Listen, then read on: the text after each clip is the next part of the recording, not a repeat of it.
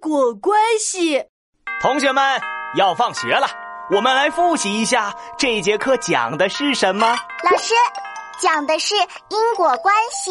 对，每个人必须说一个因果关系的句子，说不出来的不能回家哦。